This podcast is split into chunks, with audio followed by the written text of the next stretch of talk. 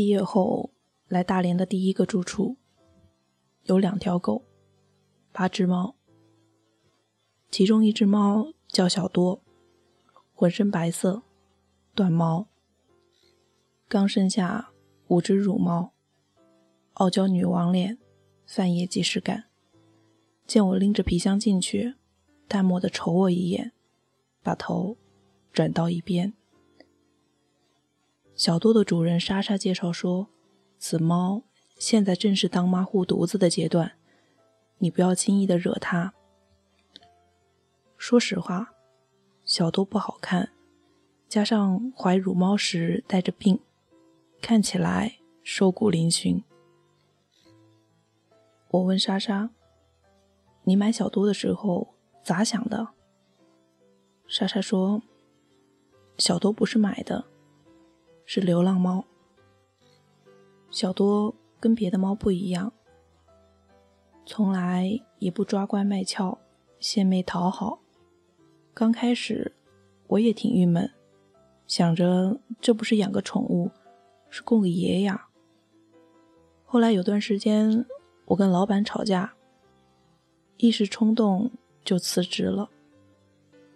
那时我穷的一袋方便面都要分成两顿吃。于是我把门打开，跟小多说：“我实在养不起你了，你走吧。”我心里想的是，如果你走了，那是你的选择。你要是愿意留下，咱俩就一块吃方便面。然后呢？我问。然后他看了看我。就走了。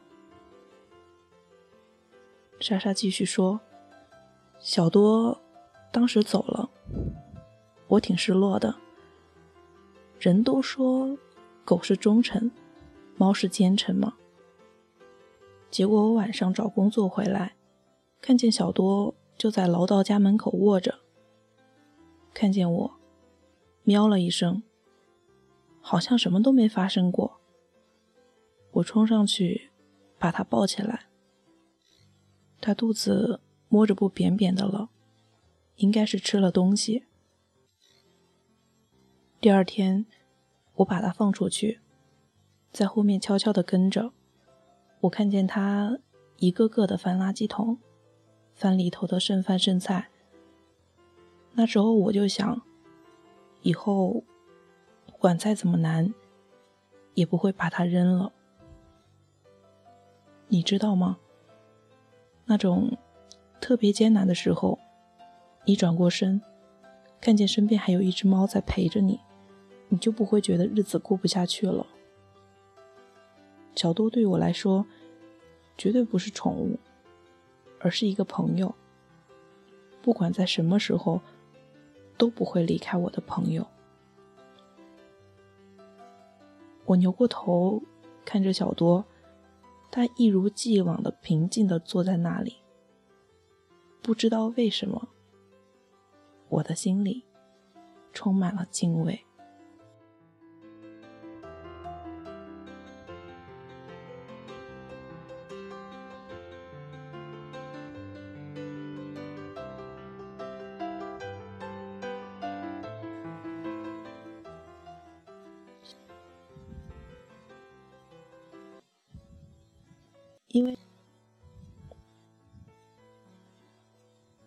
小多一共诞下了五只小猫，因为母体带着病，小猫一只一只死掉，用药也无济于事。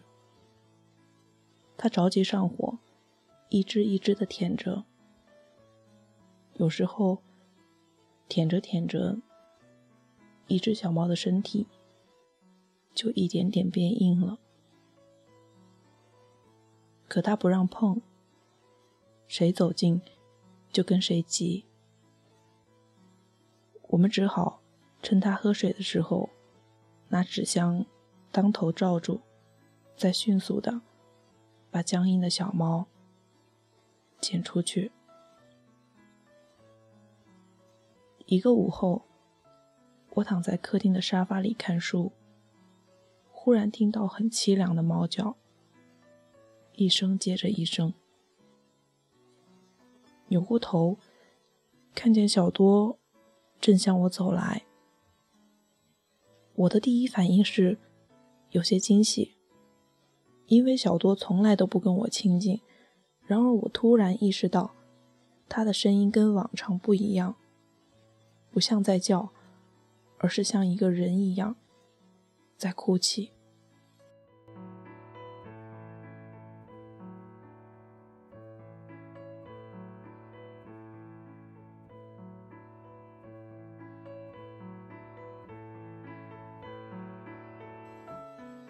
我抬起头，看见最后一只小猫死在纸箱里。从来也不愿意主动跟人亲近的它，跳上沙发，跳到我的手边，然后把头埋在我的臂弯里。它的喉咙里不断的发出呜咽的声音。我明白了，它想让我抱抱它。摸摸他的头，他的孩子死了，他需要安慰。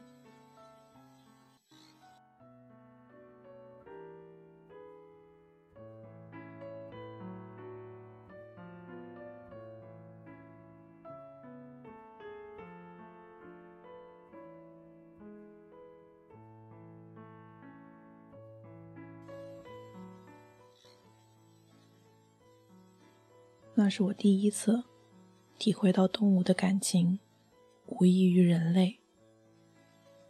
一直觉得能够把动物照顾得很好的人，天性里就带着一种温和的慈悲，愿意为之付出爱与耐心。哪怕很多麻烦与琐碎，比如天天喂饭、清除粪便、定期防疫消毒，动不动牵出门。溜一圈，时不时买零食罐头。然而，做完这一切，只是个开始。更多时候，你还需要面对一些崩溃和抓狂。比如回家发现新买的沙发被挠了个洞；比如准备亲他的时候，发现他刚吃完不干净的东西。可是。这种付出与回报的不对等，却让人与动物间的感情更为纯粹。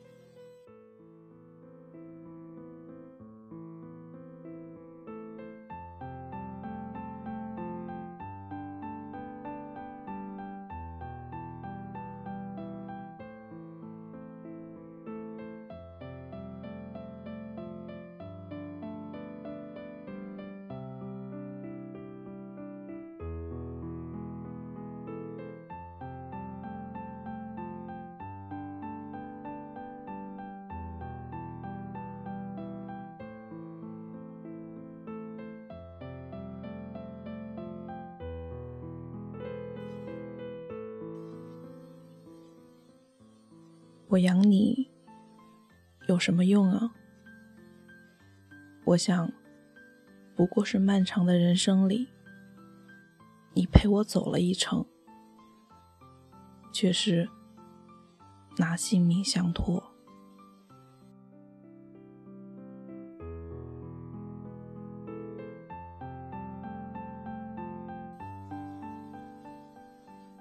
刚刚我分享的呢？是来自于周文慧所写的《我养你有什么用》，愿你喜欢。在这一期节目的最后呢，我想再来分享一下我最近很喜欢的一首诗，来自于扎西拉姆多多的《就在刚刚》。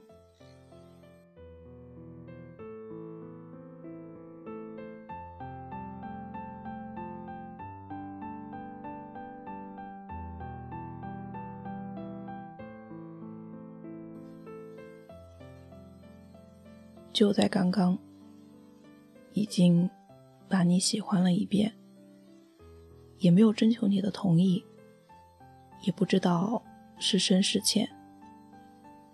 总之，这个下午的生命，算是因为你而有些不同吧。就像山风来过我的窗前，斜日染过我的裙边，就像暮归时迷路的灰雀，闯入我的竹帘，又匆匆回到你的路线。但这不就是我们一直以来拥有的全部吗？全部都是。一厢情愿，刹那之间。